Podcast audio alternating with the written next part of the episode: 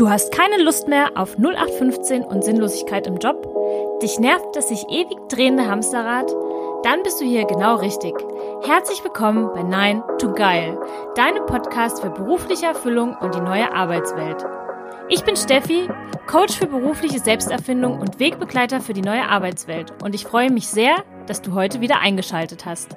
Heute mit einer besonderen Folge, denn ich habe mich in Berlin mit Gesine Schulz, bei TikTok auch besser als die Personalabteilung bekannt, getroffen.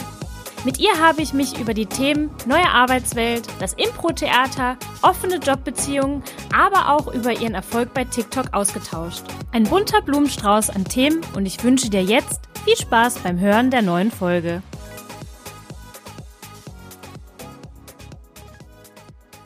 Sie bringt auf TikTok ihren Zuschauern die Arbeitswelt und ihre Möglichkeiten näher, doch auch abseits von TikTok gestaltet sie die Arbeitswelt aktiv mit und inspiriert so manchen da draußen, der noch nicht so genau weiß, wo es hingehen soll.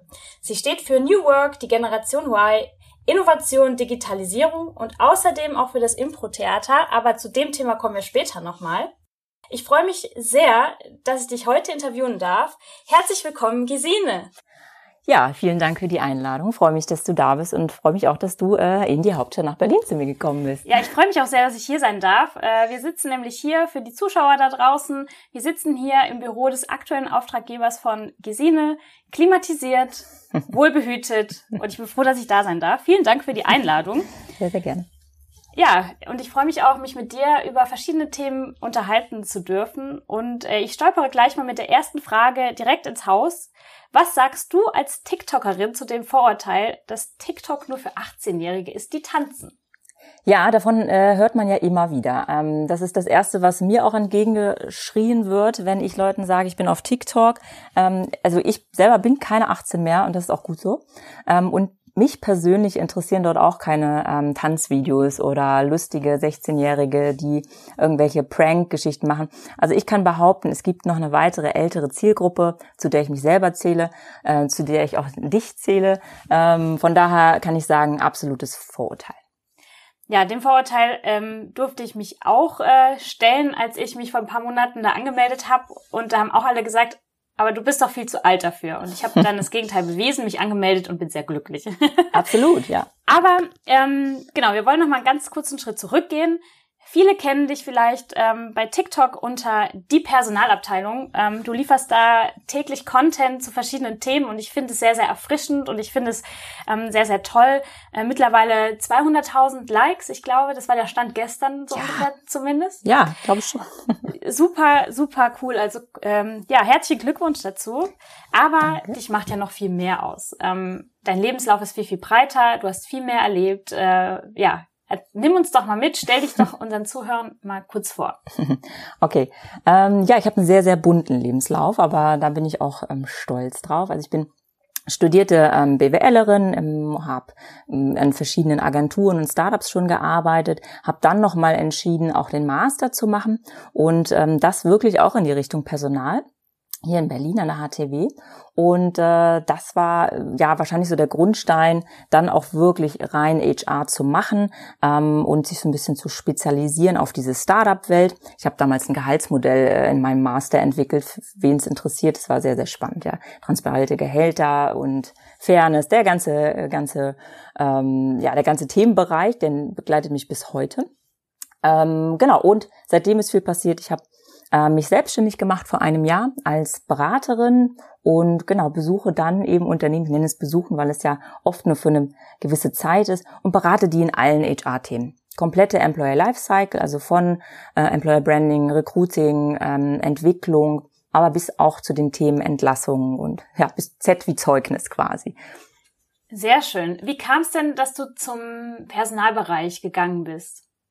Das war, ja, jeder hat ja so seinen Kindheitstraum. Und bei mir war es, um ehrlich zu sein, entweder die Stewardess, weil die immer ganz schicke Kostümchen anhatte damals und noch so ein total toller Beruf war, oder ähm, Personalsachbearbeiterin. Und als ich im Hotel die Ausbildung oder das duale Studium beendet habe, hatte ich die Chance, dort einzusteigen, weil ich da eine ganz tolle ja, Vorbildfrau äh, hatte, die Manja, wenn sie das hört, liebe Grüße. Manja war für mich äh, der perfekte Personaler eine perfekte Personalerin und ähm, hat ganz viel für uns gemacht dort für die Mitarbeiter und da wollte ich hin und dann habe ich gesagt, ähm, das äh, schaue ich mir an und versuche dort auch einen Platz zu finden. Genau. Und den hast du gefunden? Den habe ich gefunden. ich habe dann den Job auch tatsächlich äh, nach dem Studium machen dürfen. Ja. Sehr schön. Ja, ich finde die Frage mal ganz spannend, weil mein erster Kontaktpunkt mit HR, ich bin da so ein bisschen, also ja, reingestolpert und habe mich äh, gefragt, ob ich da irgendwie nur ein halbes Jahr jetzt Kaffee kochen muss. Und weil der Beruf des Personalers oft sehr verstaubt ist. Ja. Ähm, ja, aber du hast es anders erlebt und bringst jetzt auch frischen Wind mit rein und äh, ja, verbreitest deine Themen auf TikTok. Wie kam es dazu? Ja, sehr, sehr gute Frage. Ähm, ich kann behaupten, Corona ist nicht ganz unschuldig. Ähm, ich hatte mir Anfang des Jahres vorgenommen, so im März mal so eine Pause zu machen, ähm, weil sehr intensive Zeit, viel gearbeitet und dann wollte ich ein bisschen reisen und Co. Nun, dann kam Corona und dann kam nichts mit Reisen und schön zu Hause sein. Und ja, ich habe dann einen Auftrag auch verloren, will ich sagen, oder beziehungsweise kam nicht zustande, Corona-bedingt. Und dann habe ich gedacht, na ja, ähm, mache ich ganz viele Webinare. Parallel habe ich aber mir TikTok runtergeladen, wieder.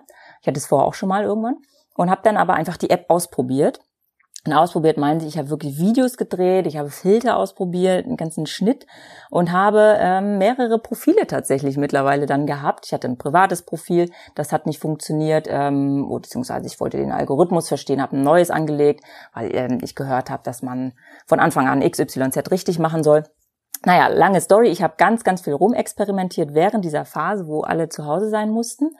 Und irgendwann musste ich mich entscheiden, ähm, will ich nur jemand Witziges sein, also quasi ein witziges Berliner Mädchen, ähm, oder versuche ich das nochmal in eine Nische zu packen und mit gewisser ja, edukativer Richtung ähm, dort weiterzugehen. Und das habe ich dann gemacht.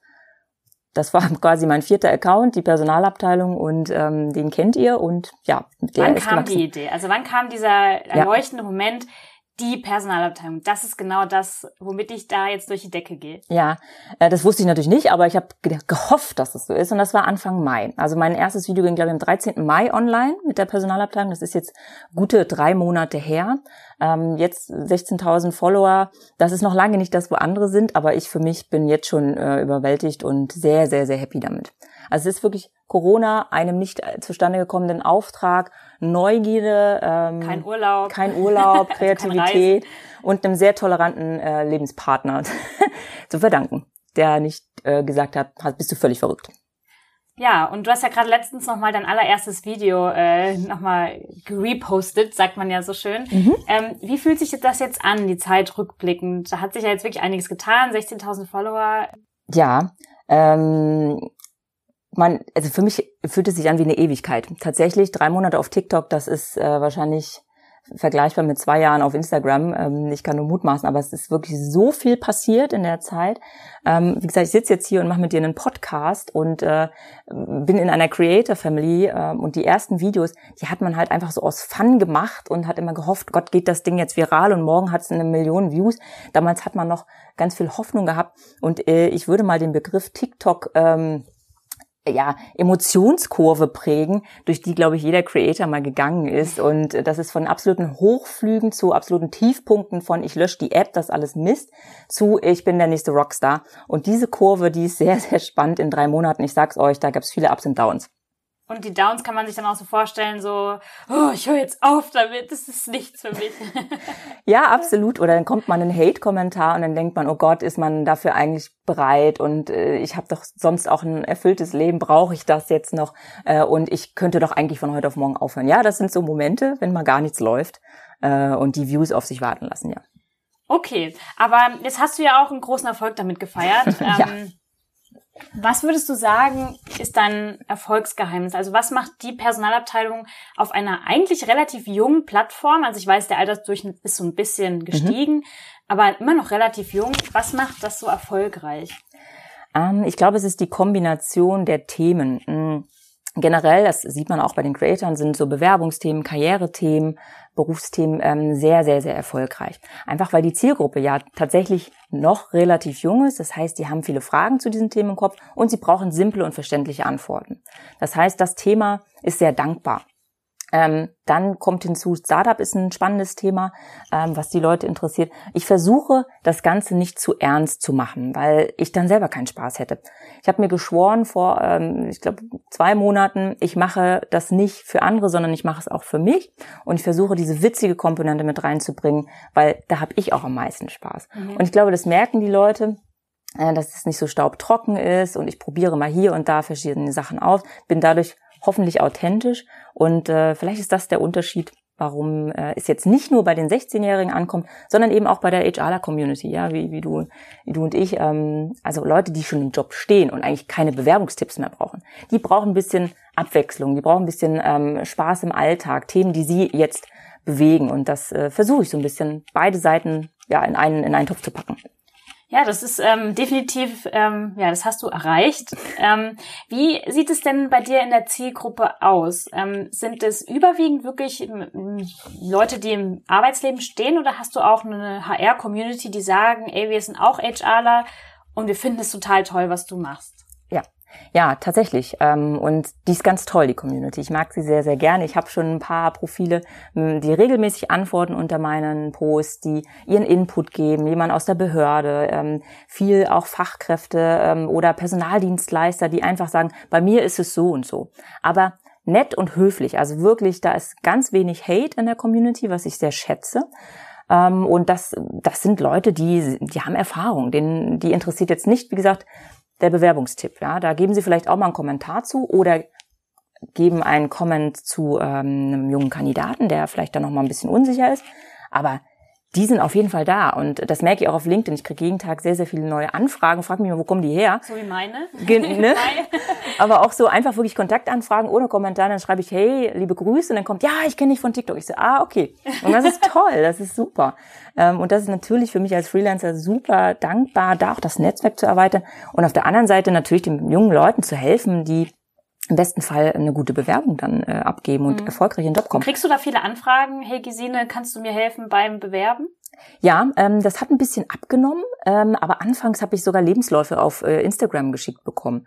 So nach dem Motto, kannst du mal rüber gucken. Also so, so ja Zeit. fast schon vor, vor der und so nach dem Motto, hier guck mal, so, äh, du pass auf.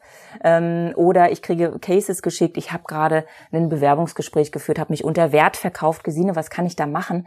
Und ähm, da versuche ich auch jedem zu helfen. Ich schaffe es nicht mehr jedem sofort zu helfen, aber das ist toll. Also wahrscheinlich, wenn man nur so mit Geld verdienen könnte, äh, dass mir jemand anders dafür Geld zahlt und ich berate die Leute, das ist leider nicht das Modell, aber das ist wirklich toll und es gibt mir sehr, sehr viel und ich hoffe auch den Leuten da draußen. Und was ich ganz toll finde, du beantwortest ja auch viele Fragen öffentlich. Das ist ja, ja. bei TikTok eine Funktion, dass man mhm. Fragen aufgreift und die für alle, ähm, ja, und die für alle beantwortet. Gerade das Thema, ich verkaufe mich unter Wert, ähm, im Vorstellungsgespräch ist ja auch was, was viele beschäftigt. Und das finde ich super. Ähm, jetzt gibt es wahrscheinlich auch viele da draußen aus der HR-Community, ähm, die sagen, oh, ich würde mir wünschen, unsere Personalfunktion sei auch mal ein bisschen digitaler unterwegs. Ich sehe es bei TikTok, es gibt ja verschiedene, ähm, ja, es gibt eine Bank zum Beispiel, der ja sehr groß ist, ähm, TikTok zu nutzen, um sich als attraktiver Arbeitgeber zu positionieren. Ähm, welche Tipps hast du da, um dann mehr Richtung, wir sind modern und finden die Leute auch da, wo sie sind. Und junge Leute sind eben bei TikTok. Mhm. Also du meinst in Bezug auf wirklich als Arbeitgeber sich dort zu platzieren? Genau. Ähm, ja, ich ähm, habe das schon mal ähm, so durchdacht. Ich weiß nicht, ob es jetzt für jeden was ist, weil TikTok ist sehr aufwendig, das, da mache ich auch kein Hehl mhm. drauf. Das heißt, du brauchst Leute, die da Bock drauf haben, das auch umzusetzen. Also das ist, äh, wäre zu, zu viel gesagt, es reicht das Profilbild und drei Videos und dann passiert erstmal ein halbes Jahr nichts. So wird es nicht funktionieren, sondern man muss da auch wirklich ein bisschen Leidenschaft reinstecken und eigentlich im besten Fall jeden Tag posten. Einen ganzen Headcount, der sich darum kümmert.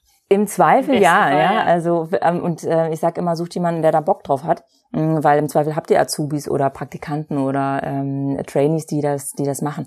Ja, ähm, ich glaube, es muss ehrlich sein wir sehen jetzt in den letzten Wochen vor allem, dass die Werbeschaltungen losgegangen sind, dass man da Budgets draufsetzen kann. Ähm, da sind alle zunehmend genervt von. Jetzt ist natürlich die Frage, wie machen Unternehmen das? Schalten die erste Kampagnen? Ja, das tun sie. Sind die erfolgreich? Das kann ich noch nicht beurteilen. Ähm, aber sie denken in die richtige Richtung. Ich sag, TikTok ist für mich, das hab ich, äh, da stehe ich auch zu, ist für mich ein weiteres Schaufenster, was man mhm. bespielen kann. Und jetzt ist die Frage, was packst du dort rein und für wen packst du dort Produkte rein, ja, oder Ausbildungsplätze oder Jobs, die du eben zu vergeben hast. Und das muss man sich eben gut überlegen. Ähm, aber neugierig sein, das ist das, was ich da allen mit auf den Weg gebe, ähm, weil die 18-Jährigen oder 16- und auch 14-Jährigen, die sind einfach dort. Ja. Ähm, du hast gerade gesagt, es ist ein Schaufenster und ähm, jetzt ist ja die Digitalisierung und die neue Arbeitswelt, das ist gerade im Aufbau und gerade so, was diese Themen betrifft, ist es ja keine Beziehung, die schon sehr lange in, ja, besteht. Mhm. Ähm, wie ist denn da so dein Ausblick? Was muss passieren in den nächsten Jahren, damit äh, Deutschland einen attraktiven Arbeitsmarkt hat? Hm. Ich glaube, wir haben schon sehr viel zu bieten. Ähm, wir haben ja so auch den, den Arbeitnehmermarkt ähm, quasi. Das heißt, wir haben auf jeden Fall gute Talente da. Wir haben fast schon zu viele Jobs, die frei bleiben. Ähm, ich glaube, wir haben dieses Generationsthema und da muss man sich mit auseinandersetzen. Verstehen sich die Generationen untereinander? Wissen die eigentlich voneinander, was sie brauchen? Was, was erwarten die voneinander ähm, in ihrer, in ihrer täglichen Arbeit? Ja, nehmen wir mal ähm, die große Generation äh, der, ich glaube, sogenannten Boomer, die bald in Rente geht. Da wird ganz, ganz viel an, ähm, an, ja, da werden ganz, ganz viele Stellen frei. Und aber die müssen jetzt mit der Generation Z ko kooperieren und quasi jetzt schon Übergaben machen und dergleichen. Das ist so spannend, das ist die riesengroße Herausforderung dahinter. Auch die Kompetenzen zu halten, der alten Generation, die Kompetenzen der jungen Generation auch zu sehen und zu schätzen und zu fördern, ähm, weil das sind digitale Kompetenzen. Die Tools sind natürlich digital, also braucht gar keine Frage, also da müssen wir uns alle befähigen. Ich glaube, das ist die große Herausforderung. Ähm, ansonsten sind wir, glaube ich, ein sexy, na gut, vielleicht lehne ich mich zu weit aus dem Fenster, aber ähm, ich glaube, wir haben viel zu bieten, ähm, aber wir müssen mehr aufeinander hören, vor allem generationsübergreifend. Ja, da hast du absolut recht. Und ähm, ja, da hast du es dir ja auch zur Mission gemacht, deinen Beitrag zu leisten.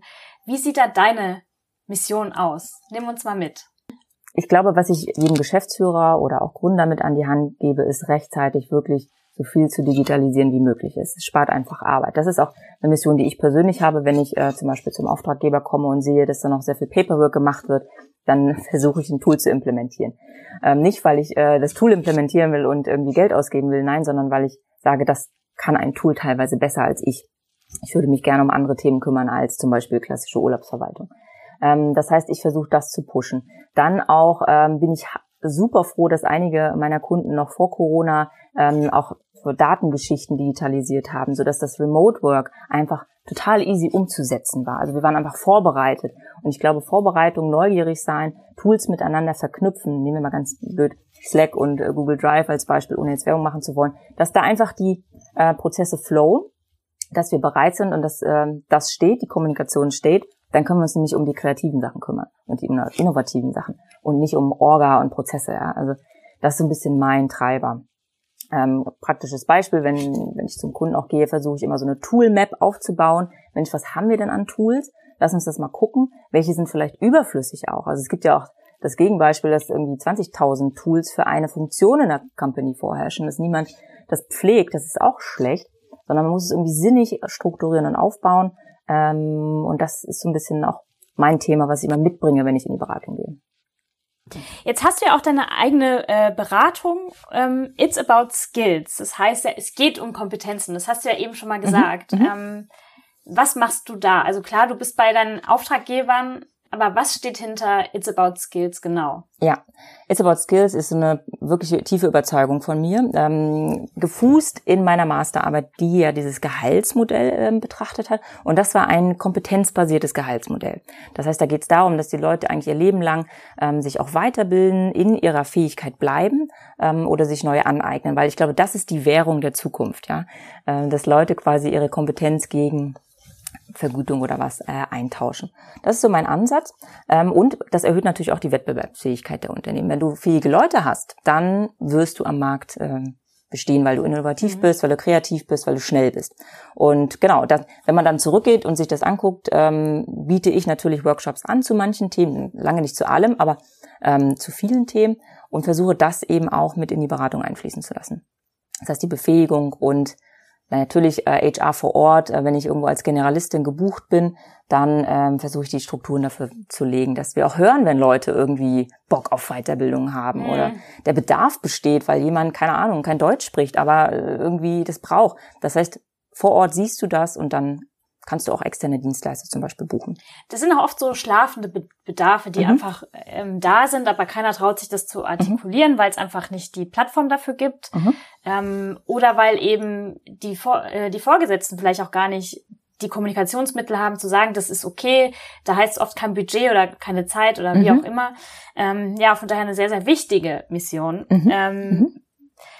Und jetzt kommen wir mal zum Thema deine eigene Beziehung zum Thema Job. Mhm. Ähm, jetzt haben wir ganz viel gehört von dem, was du tust und ich finde es auch total toll, aber ich weiß, dass ähm, in Bezug auf das Thema, wie sehe ich meinen Job, du auch eine ganz äh, bestimmte Ansicht hast. Mhm. Das stimmt. Ja, ich habe es äh, mal offene Jobbeziehung genannt, ähm, damit es auch ein bisschen polarisiert, weil ich gerne die Diskussion dazu auch ähm, lostreten möchte. Wahrscheinlich äh, haben gerade viele Hörer gedacht, hat sie jetzt nicht gesagt, offene Beziehung. Aber es geht hier um offene Jobbeziehungen. exakt, exakt. Ja, das, das Spannende ist, ist, ist eigentlich, ähm, kommt ja aber aus dieser offenen Beziehung, aus der romantischen Ecke, ja, wo dieses Modell offene Beziehung eigentlich bekannt ist. Das heißt, jeder hat ein Bild davon im Kopf, ja.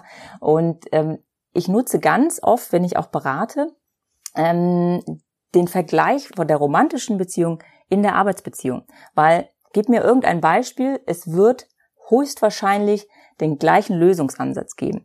In jeder Beziehung äh, geht es nämlich um Kommunikation, es geht um Respekt, es geht um ähm, Erwartungsmanagement und äh, ja, es muss auch mal knallen.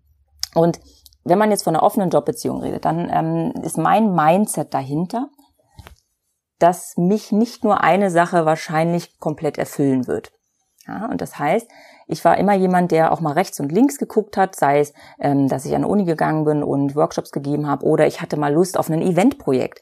Wenn ich natürlich in einem 40-Stunden-Modell bin, dann ist das relativ schwierig umzusetzen und es wird auch fast immer so ein bisschen als Betrug wahrgenommen und der ist nicht ultra committed oder diejenige ist nicht ultra committed und naja, und äh, wie können wir die jetzt halten?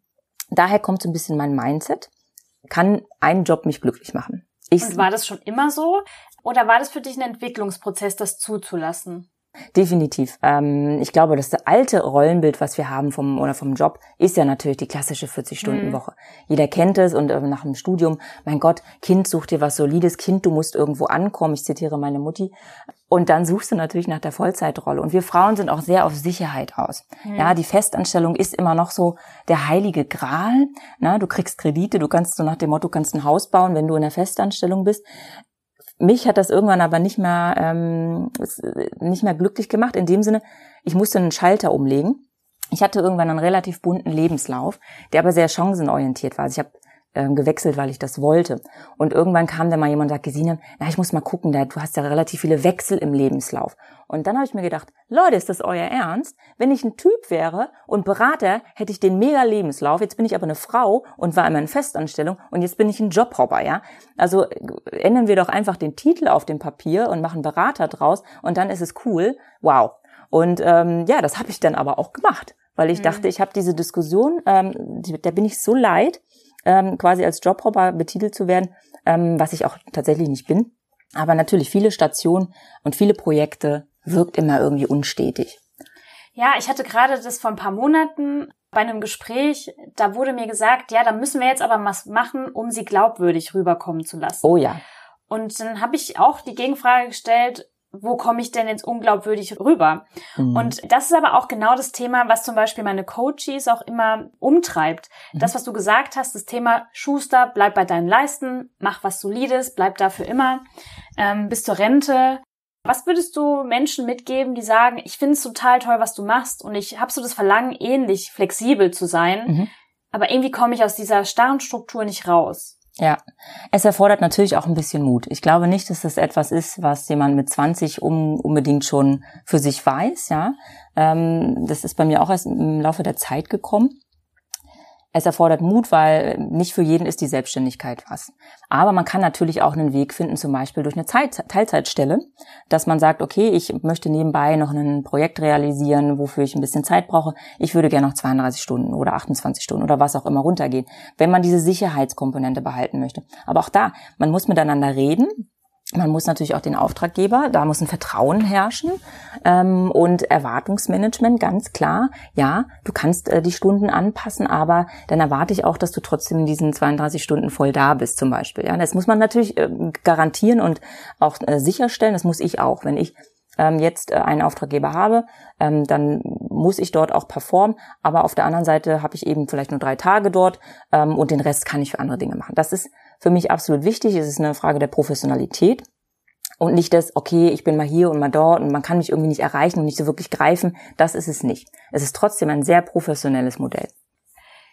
Und jetzt ist ja bei meinen Coaches immer so das Thema Umfeld auch sehr mhm. wichtig. Und ich glaube, das braucht auch sehr viel Zeit, sich davon abgrenzen zu können. Ja. Hattest du Herausforderungen, dich da authentisch zu zeigen und zu sagen, das bin ich, das ist mein Modell der Welt. Und ich bin eben jemand, der diese offene Jobbeziehung führen, führen möchte. Mhm. Zum Glück hatte ich das nicht. Also ich hatte keinen Gegenwind. Ich hatte auch nicht äh, irgendwie, oh mein Gott, was macht sie denn da? Ähm, weil ich natürlich schon Berufserfahrung hatte. Das heißt, ich war lange in Festanstellung, hatte dort mein Netzwerk, ähm, dem ich auch bis heute vertraue, wo man auch eine, eine sehr, sehr gute Beziehung hat. Und da kamen natürlich auch die ersten Aufträge her. Das heißt, ich hatte nie den Kampf, hey, ich muss mich jetzt behaupten, ich muss jetzt Akquise machen. Deswegen ist es vielleicht auch was, was ich vielleicht auch ähm, den Coaches ans Herz lege. Sammelt Berufserfahrung und findet euren Sweet Spot, wo ihr gut seid, wo ihr talentiert seid und dann kommt der Rest so ein bisschen von alleine, auch durch Referenzen und Netzwerk, ähm, weil ohne das Ganze wird es wahrscheinlich schwierig und hart, ja. Aber man soll bei sich bleiben und ähm, gucken, dass also die offene Jobbeziehung, ne, das heißt ja, dass ich mehrere Komponenten vereine und da muss auch jeder wissen, was sind denn das für Komponenten? Was brauche ich denn eigentlich? Ich brauche hin und wieder die Bühne. Ich brauche hin und wieder auch mal Studenten vor mir, denen ich was erzählen kann. Dann brauche ich aber auch das Büro und einen Austausch auf Augenhöhe mit einem Team. Ähm, und das alles macht mich glücklich, wie wahrscheinlich eine offene romantische Beziehung eben auch ganz verschiedene Bedürfnisse abdeckt. Und das hast du durch Ausprobieren rausgefunden? Diesen, ja, den Mix. Diesen Sweet Spot? Ähm, ja, also das, ich glaube, das ist auch Lebenserfahrung. Irgendwann, ja. wir, ähm, wir sprachen auch vorhin drüber, irgendwann weiß man einfach, ah ja, das macht Sinn. Und früher konnte man sich da einfach nicht vorstellen. Ich weiß, ich bin nicht diejenige, die Zeugnisse jetzt wahnsinnig gerne schreibt. Das ähm, verflucht äh, mich da draußen vielleicht einige, aber es gibt so Dinge, wo weiß, dass da sind andere einfach besser als ich. Hm. Ja, dann versuche ich das auch irgendwie auszulagern. Oder ich bin extrem gut da und da drin. Das habe ich gemerkt, das weiß ich. Also versuche ich das natürlich auch zu verkaufen und zu ähm, darin auf arbeiten zu können. Es macht ja keinen Sinn, wenn ich mich jetzt hier hinsetze ähm, und 40 Stunden die Woche Zeugnisse schreibe. Dann, dann wäre ich totunglücklich. Ja, und es gibt da draußen Leute, die machen das mit Leidenschaft Exakt. und äh, am liebsten den ganzen Tag nichts Exakt. anderes. Exakt. Ich glaube, es ist auch wichtig, dann auch immer zu sagen, es ist auch okay, eine Erfahrung zu haben von was, was man nicht so toll findet. Mhm. Also ich kann mich zum Beispiel dran erinnern, ich wollte früher immer im Reisebüro arbeiten, mhm. habe dann mal ein Praktikum gemacht und habe von vier Wochen, drei Wochen lang Kataloge beklebt mit dem Adressaufkleber und fand es so furchtbar, dass ich, der eigentlich sonst sehr committed ist, nach drei Wochen gegangen ist und gesagt mhm. habe, das kann ich nicht einen Tag länger machen. Hattest mhm. du sowas auch schon mal? Ähm, ja, auch während der Ausbildung viel. Ich durfte mal ähm, Ablage machen vom Event Verkauf. Da durfte ich ganz viele Eventzettel, Ausdrucke schreddern und wirklich drei Wochen lang. Und das war eine reine Schikane, weil ich ähm, auch gesagt hatte, ich würde ja gerne irgendwie mal bei einem Eventplan mit dabei sein und daneben sitzen und vielleicht auch irgendwie beim Verkaufsgespräch. Das wollten sie alle nicht, deswegen haben sie mich ähm, quasi zur Ablage schreddern geschickt. Ähm, und ja, das war nicht so spannend. Also ich sage auch nicht, dass man nur noch Sachen machen muss, auf die man Bock hat. Das soll jetzt auch nicht so klingen, oh Mensch, ich äh, äh, gehe blumig durch die Welt. Es, es müssen auch mal Aufgaben gemacht werden, die nicht so schön sind. Leute entlassen zum Beispiel zählt dazu. Das ist für mich aber, ähm, das sind Aufgaben, die müssen gemacht werden, um den Job ähm, in Gänze zu tun. Ist es auf Dauer etwas, was man machen will? Natürlich nicht, aber es gehört dazu. Also ich suche mir jetzt hier nicht nur die, die Rosen aus den Aufgaben, überhaupt nicht. Und das ja. sollte man, glaube ich, bei einer offenen Jobbeziehung auch nicht machen. Man sollte kein Cherry-Picking betreiben, sondern ähm, bei manchen Jobs, ähm, wenn man gebucht ist, dann ist es einfach wichtig, alles machen. Oder auch mal Zeugnisse schreiben. Aber nicht den ganzen Tag. Und die Steuern, die da immer gemacht werden Absolut, möchten. ja. Jetzt ist es ja auch so ein Mindset-Thema, nicht nur bei den Leuten, die im Arbeitsmarkt sind, sondern wiederum auch in den Personalabteilungen dieser Welt. Wir hatten es eben schon mal kurz drüber dieser Mosaik-Lebenslauf oder wie auch immer man ihn gerne betitelt, ist ja fast irgendwas, was nicht entschuldbar ist. Also es ist ja fast so, dass wenn man als Bewerber irgendwo hingeht und sagt, ich habe verschiedene Stationen, mhm. dass man dann quasi schon ungeeignet ist, weil dann Themen hochkommen, nicht loyal, nicht committed, unzuverlässig, also all diese Attribute, die das eigentlich gar nicht aussagt. Hast du da eine Message an jemanden da draußen, der vielleicht Recruiter, Personaler ist, um da das Mindset ein bisschen in Richtung Offenheit zu bringen? Ja. Also, wenn ich ein tolles Profil vor mir habe, also wenn ich grundsätzlich sehe, dass das muss jemand mit Potenzial sein. Er hat aber schon die ein oder andere Station gemacht, dann nehmt euch die Zeit und greift zum Hörer und sprecht mit den Leuten. Weil manchmal sind es so ganz einfache Geschichten, die da passiert sein können. Ich bin dreimal wegen der Beziehung umgezogen. Schreibe ich das in meinen Lebenslauf? Nein, natürlich nicht. Ähm, aber das sind so die Hintergründe manchmal. Und ich würde auch sagen, der Lebenslauf muss Potenzial ausstrahlen heute. Das ist das A und O. Es muss noch nicht alles mal gemacht worden sein, weil wir können die Leute natürlich befähigen. Aber das Potenzial, die Motivation und die Einstellung muss stimmen. Und wenn das da ist und da sind ein paar Rechts- und Linksabbieger im Lebenslauf, nehmt euch die Zeit, äh, telefoniert oder macht einen Zoom-Call oder was auch immer oder ladet die Leute ein, ähm, irgendwann wieder, wenn Corona vom Tisch ist. Ich würde denen die Chance geben, weil erzähl mir deine Story. Das ist die erste Frage, die ich am Telefon stelle. Äh, führ mich mal durch deinen Lebenslauf, erzähl mir deine Karrieregeschichte und ich bin ganz neugierig. Und wenn mhm. ich dann natürlich merke, da ist irgendwie keine Stringenz hinter und das hat auch wirklich kein Hand und Fuß und Schuld waren immer die anderen, mein Lieblings, äh, meine Lieblingsthemen, dann weiß ich natürlich, der Bewerber passt auch nicht zu mir, aber give it a chance. Ja leider ist es oft so, dass es da schon gar nicht zu kommt, zu diesem Eingespräch, wo ja. man sich ähm, beweisen kann. Ja. Und ich glaube, es hält auch viele davon ab, dann diesen nächsten Schritt zu gehen, weil sie mhm. einfach sagen, mein Lebenslauf ist doch eh schon so ein Flickenteppich, ähm, was wiederum sehr negativ behaftet ist. Mhm. Wenn du jetzt nochmal an 2010 zurückdenkst, wo du quasi deine HR-Karriere angefangen hast, ähm, aber auch für alle, nicht nur die, die jetzt im Personalwesen unterwegs sind, mhm. welchen Tipp welchen Leitsatz würdest du denen mitgeben, den du dir jetzt vielleicht damals rückblickend gewünscht hättest? Hui, ja, also mein Jobeinstieg war auch nicht so, ähm, so super easy. Es war viel Arbeit damals. Ne? Man war von vielen überfordert. Und ich glaube, mein Tipp ist, bleibt bei euch, bleibt ruhig. Es wird mit den Jahren, wird man einfach solider in seinen Geschichten. Man weiß mehr, was man will und man hört auf, es dann allen recht machen zu wollen. Aber am Anfang ist auch ein bisschen harte Arbeit und reinschnuppern und dieses Gefühl, dass man auch überwältigt ist von Themen, das ist ganz normal. Ich glaube, da sind wir alle durch. Man wächst mit seinen Aufgaben, ist wirklich so ein Spruch, den ich für wahr halte. Und bei jedem Jobwechsel, sei es der erste oder der zweite oder der dritte, wird es den sogenannten Stretch geben. Das ist äh, die der Bereich außerhalb der Komfortzone, den sollte es geben. Und der fühlt sich halt immer anfangs ein bisschen schwierig an. Und ähm, ich sage auch mal, vor drei Monaten gib bitte nicht auf. Also gib ja. jedem neuen Job mindestens drei Monate eine Chance, weil da kann, kann sich so viel entwickeln und passieren. Und äh, das ist so.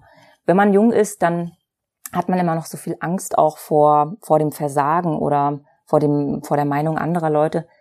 Das ist normal das, da mussten wir alle ein bisschen durch. Und irgendwann kriegt man dieses Selbstvertrauen in die eigenen Fähigkeiten. Und das ist, glaube ich, ein wichtiger Punkt. Es wird besser.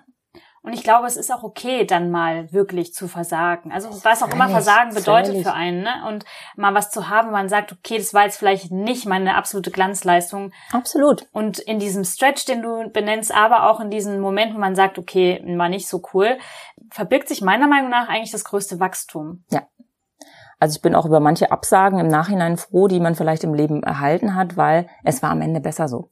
Ja, ich musste mich am Anfang mal jetzt auch eine Inside Story zwischen ähm, Personal und ähm, PR entscheiden. Ich habe mit beiden Abteilungen gesprochen. Es ging darum, Gesina rechts oder links.